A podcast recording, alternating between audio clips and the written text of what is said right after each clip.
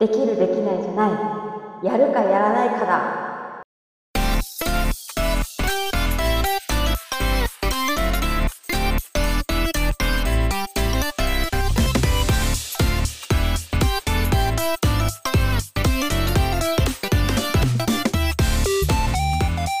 って感じですね ミュートにしといてよかった。あミュートにしてちゃんとミュートにしてた。鼻息出そうだったこれ鼻な、息入っちゃう何のセリフだっけでもいろんなとこで出るか。うん、これ多分別に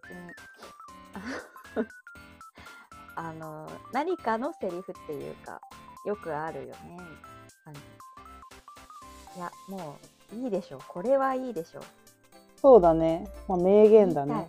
言いたい名言でしょう名言ボットですよ歩くえ、これ絶対なんかのアニメだった気がするんだけどね。違うかあちょっとわかんないあ、でもいろんなとこで言われてるらしいよ、調べたら。すぐ 調べる 次はあののりが今度は言いたいセリフ言ってみたいセリフランキングから言っていくのではい。わかりました。はい。楽しみーっていうことで、ちょっと1個しかないから他も探します。あちょっともうちょっとあ のハードルをさ低くしていただいてもいい。あ、わかりました。はい。うん、じゃあこ今日の、はこのまま入りますか何？このまま入りますこのまま入ります。はーい。えっとね、前回撮ってからね、2週間ぐらい経ってんのかな、そんなに経つのか。経ったよね。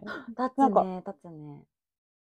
お互い、なんか、うん、都合合わなかったよね。そうだね。多分2週間ぐらい経ってたはず。最う近んうん忙しかった、なんか忙しい、忙しかった。なんか私、忙しいかって言われると、なんか忙しいなっていう、あの、あんまり、そういう、意識ではなかった。うん、意識じゃなかったけど、忙しかったらしい。そっか。うん。え、仕事かプライベートの仕事なんかその予定のこう連続みたいな感じもあるし、うん。まあ、ちょっと仕事も別にまあ、うん、ちょっと体的にきつくて少しあの休みでも一日家に引きこもってるとかはいはいはい。そんな感じだったかも。ああ、そうだよね。そうまあでも別に体が不調とかいうわけではなくて、うん。ただただ、体力が戻ってないのかなまだ戻ってないのみたい何ヶ月経な。った一生戻らん。まあでもそもそも、まあ、そうだね。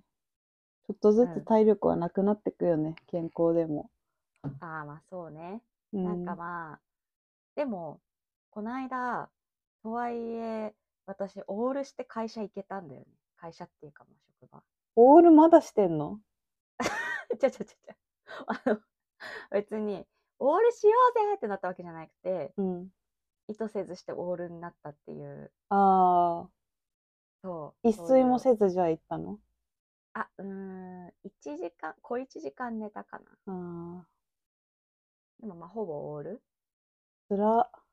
辛いよね。辛いんだけどさ、ちょっと新たな技法を編み出して、うそんういう時、うめんちゃ。くちゃ眠い時の乗り切り方。うん。あと一旦、あの、一旦ちょっと誰にも見られないところに行って、うん。 1分だけ目をつぶるっていう。 それ、 なんかすごいテク言われんのかと思ったら、単純にね 眠さに抗えてないってことだよね。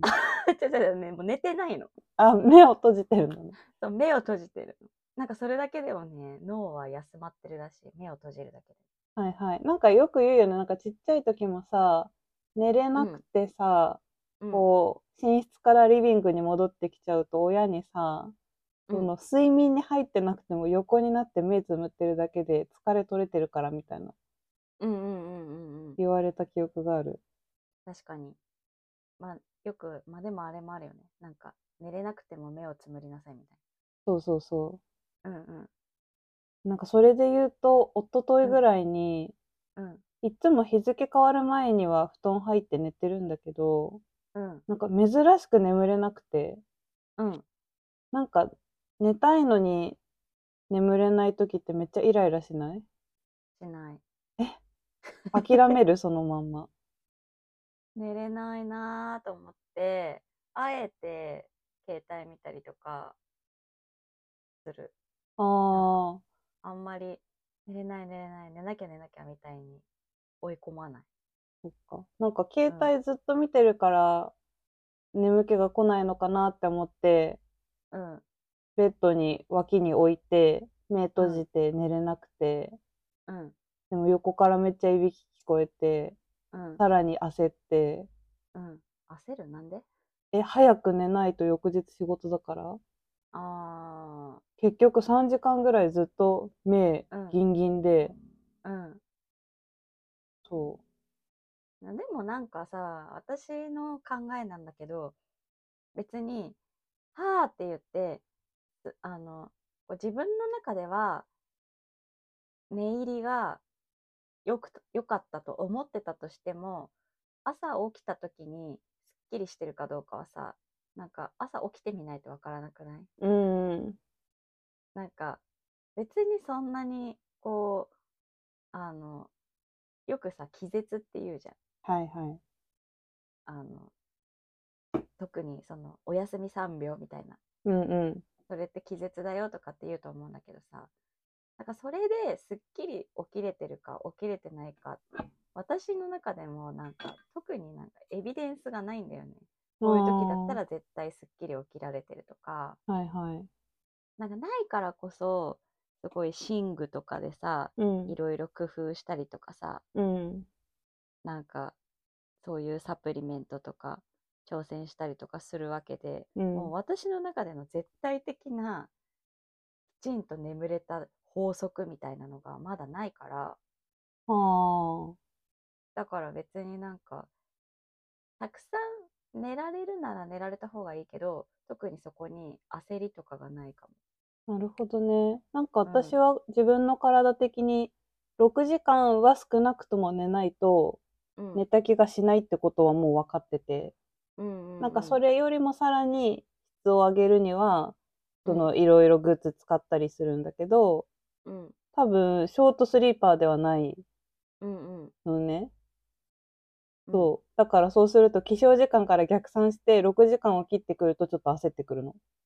あだいたいよ、翌日仕事がきつくなってくるから、うんだから最近その飲み会とかも今まではもう最後までいるみたいな感じだったけど、うん、なんか翌日二日酔いとか眠気と戦いながら仕事してるのが嫌すぎて、うんその仕事にモチベーションがあるわけじゃなくて、うんその苦痛と戦いながら仕事をするっていう構図がうんもう嫌で、うんそれを考えると飲み会最後までいないとか、その早あくー寝るとかうんを別に真面目だからってことじゃなくて、自分の体がもう信じられなくて帰るって感じ。真面目なんだよ。えー、でもなんかだるって思いながらし、だるい仕事してんのが一番だるくないその前日の例えば飲み会で最後までいるかいないかの決断が私の中でその次の日が左右することがあんまりなくてその日が楽しいのか楽しくないのかしか左右してこない。えー、そっか。楽しくてももう半泣きで帰るね。いやもうなんかあのなんだろう根性の別れかもしれないから。まあね。わかるうんうん。わかる。なうんか、あの、どんな人でもそうなんだけど、え、ちょっと楽しい、どうしようってなった時に、明日が仕事だから、この楽しいを今終わらすみたいな。だからダメ人間なんだよな、私は。いやー、いや、気持ちはめっちゃわかるけどね。大人になれない。モラトリアムこと私が純粋に今まで飲んできた回数と長さが長すぎたのか、いや、別に私だって飲んできてるじそうかな。でも本当に数年前とかさ、ゃん。うん。中、平日5日のうち週4とか全部飲み会しうんうんうん。かも朝帰り半分とかうん。をやってきて、なんかもう気持ちどうこうじゃないうん。辛さみたいな。そのもう楽しいのはすんごい楽しいんだけど、うん。翌日100死んでるっていうエビデンスがどんどん溜まってって、うん。でも会社の周りの先輩とかもうん死ぬほど遊んでた人ほど、やっぱそのエビデンスが溜まってくから、うん。帰るね、最近。ああ。みんな、あの、やりきったんだよ、きっと。大人になったんじゃないかね。うん。私はまだまだ子供で行かせていただきます。というこいや、うん、体力がある証拠だよ、なんやかんや。とで。ねよく言われるバイタリティあるよねって。うそん。の後行って次の日も仕事とか、うん。沖縄、あの、一泊二日で行って次の日仕事とか、言ってたね。うん。沖縄ではそのダイビングもやるし、うん。全部運転するし、みたいな。そういうスケジュールでも、うん、なんか全然次の日、朝から仕事行ったりとか、もう出社だろうが結構あんま関係ないかな。かもおはようございますって感じかもしれない。すごいね。しかも、よりさ、私よりさ、なるみの方がさ、うん仕事柄さ、在宅とかではないしさ、そうそうそう。しんどいはずなのにね。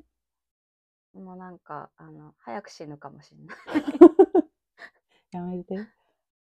わかんないけど。 でもなんか結構周りも、まあ、そんな感じだから、なんだろうね。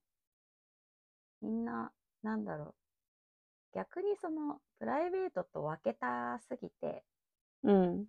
そのプライベートのところに、なんか仕事を考えた行動が入ってくるのが嫌すぎるんじゃないかな。うーん。その仕事に支障をきたすからこれをセーブしとこうとかをし始めるとこのバイタリティは保てない気がするうん。そうなので元気元気なるほどね。うんいやー、そうですか。うん最近私はね、うんうん引っ越しが近づいてきて、うんやばい。準備が。やばいあー準備ね大変だよね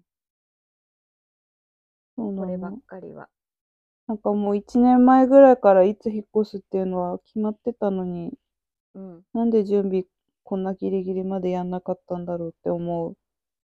あーまあでもまあそうね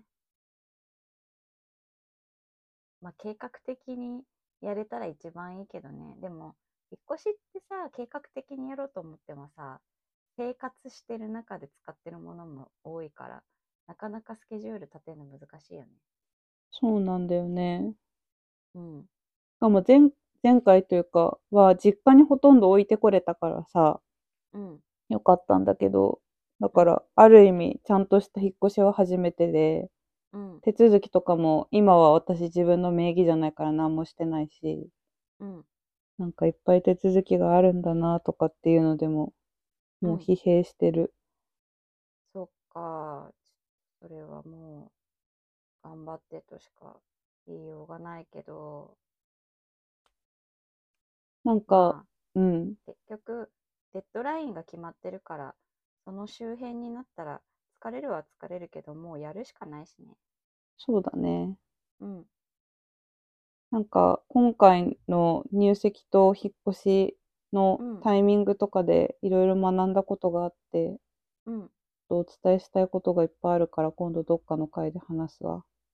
あうん参考にさせていただきます。はい。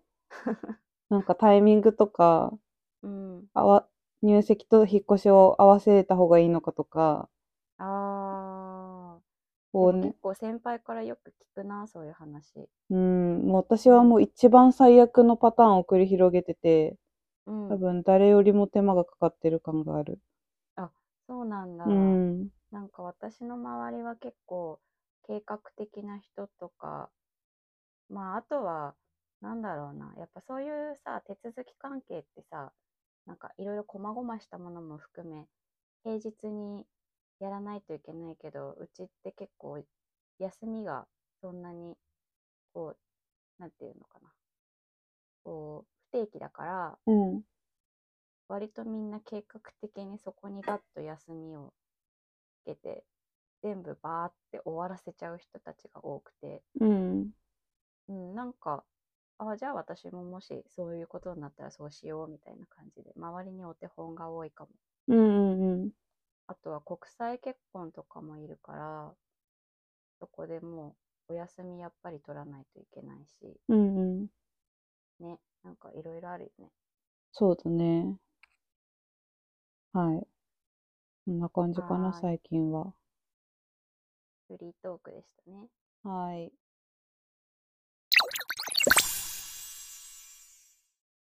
なんかそもそもポッドキャストを昔から聞いてはいたんだけど、うんな。んか聞くジャンルがノリとは全然今まで違った気がする。あ、そうなんだ。うん。なんかいろいろ教えてもらうようになるまでは、あの、英会話のポッドキャストとかばっかり聞いてた。ニュースとか。うーん。なるほど。じゃあ、自己啓発的な感じで使ってたってことね。うん、まあ、そうだね。語学勉強の、あの、隙間時間の有効活用的なうんうん。感じで、バイリンガルニュースって知ってるうんうん。とか、そういうの聞いてたかも。はいはいはい。なるほどね。なんかいっぱいあるもんね、そういうのも。そうそうそうそう。あと、なんか、なんだろう。まあそうだね。韓国語とか。でもなんか語学のやつってやっぱり限界があるのか、定期的にちゃんとこうずーっと出続けてるやつっていうのがうん。意外とないのかなと思ったりするから、うん。なんかそういう語学系のやつは常に探してる。はいはいはい。うん。そっか。じゃあうん、なんかその界隈でおすすめのは、今言ってたやつとか以外はあるそうだね。でも、バイリンガルニュースとか、その、日本語と英語が、どっちも、うん。だから、すごくおすすめなのと、あと、マット竹内の1日5分ビジネス英語へってやえ。つとか、うんうん。それもあの日本語も混じってるから、なんかその、なんだろう、別にあの耳を研ぎ澄ませて聞けば、普通のこう、英語ニュースうん。のやつも、トピック何言ってるのか分かるには分かるかもしれないんだけど、頭がそんなに働いてない時でも聞きたい時って、やっぱりちょっと日本語でのコメントが混じってる方が、うん。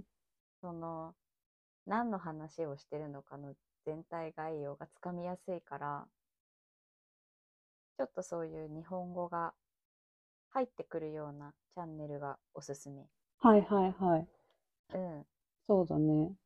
そっか、そういう意味だと私なんかそういう意識が高いポッドキャストは聞いてないかも。ね、ディスリだから意識が高いポッドキャストとか言って私を。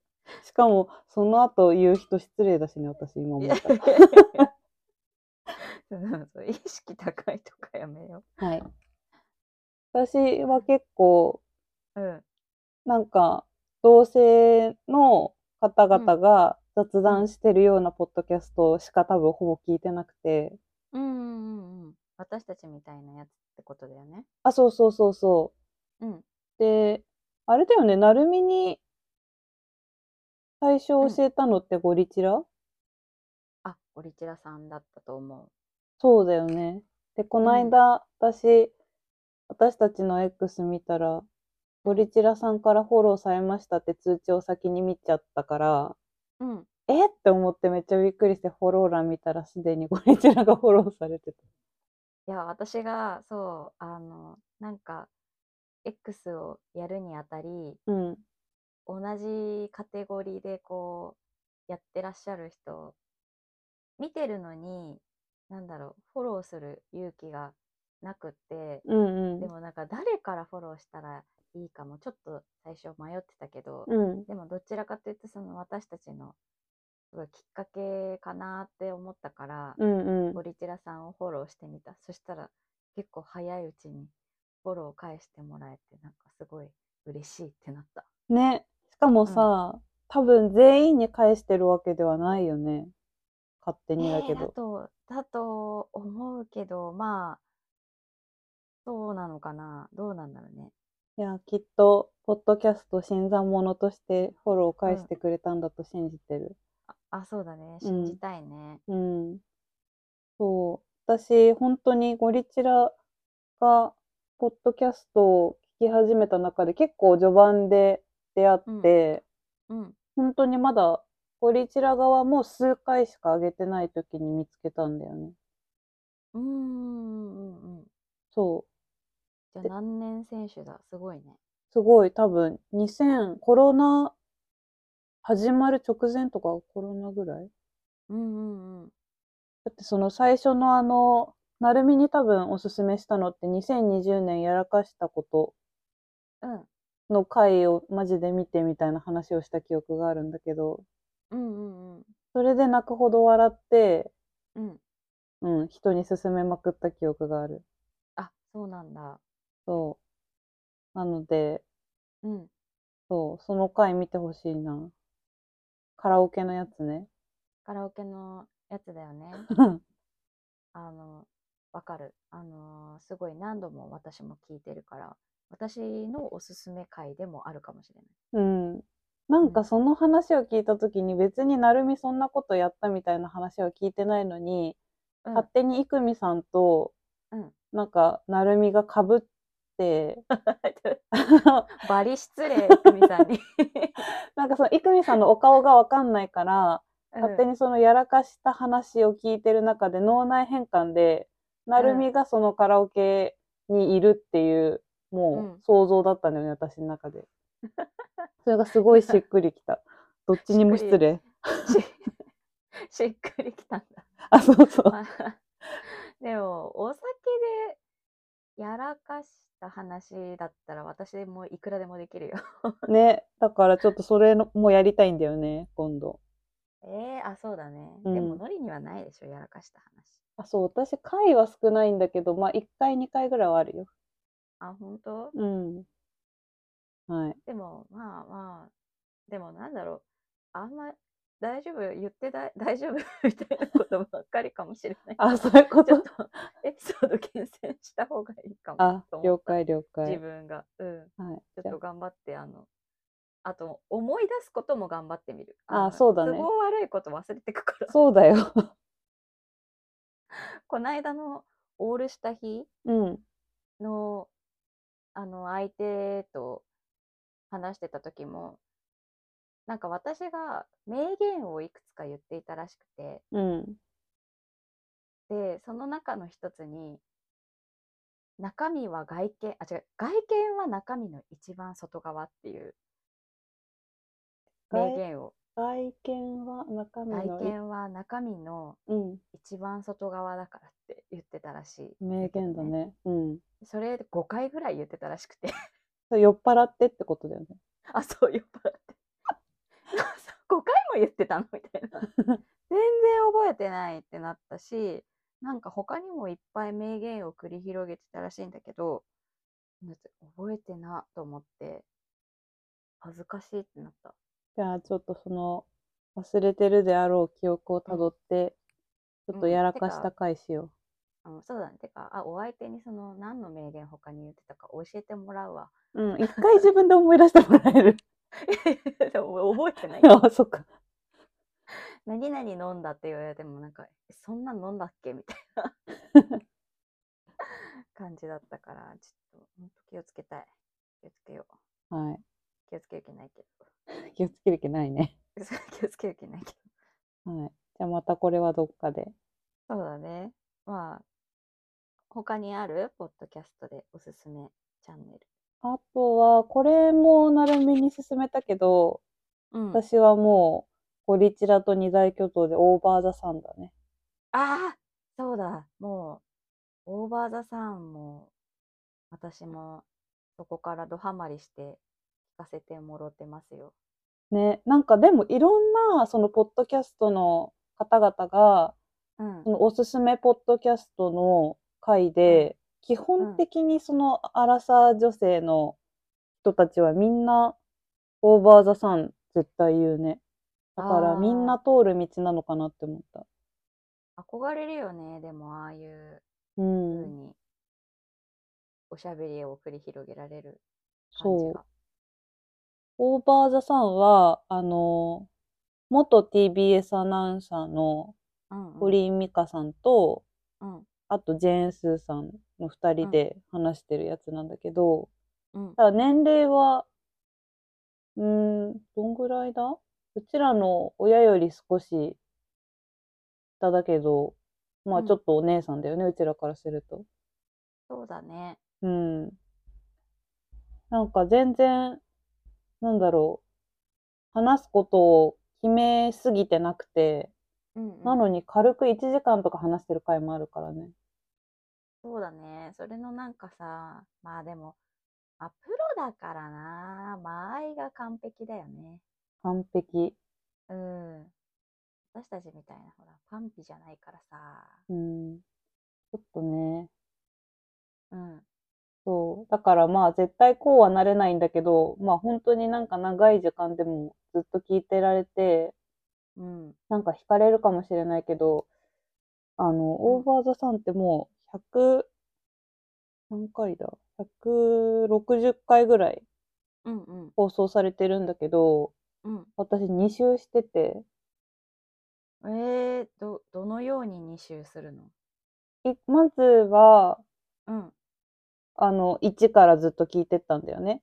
うんうん。、で、聞いてく方のペースが早いから、最新話までたどり着いて、うん。そっからはもう一回1話から聞きつつ、うん、新しいのが出たら新しいのも聞くみたいな感じでやってってて、あーうんうんで、そう、聞き返すとまた違う考えが出たりもするし、うん。なんかめっちゃお気に入りの回があって、うん、なんかね、あ、笑い系はいっぱいあるんだけど、うん。なんかその、もう、すごい泣いた回があって、うん。うん。ちょっとなるみがまだ聞いてなかったら聞いてほしいんだけど、はい。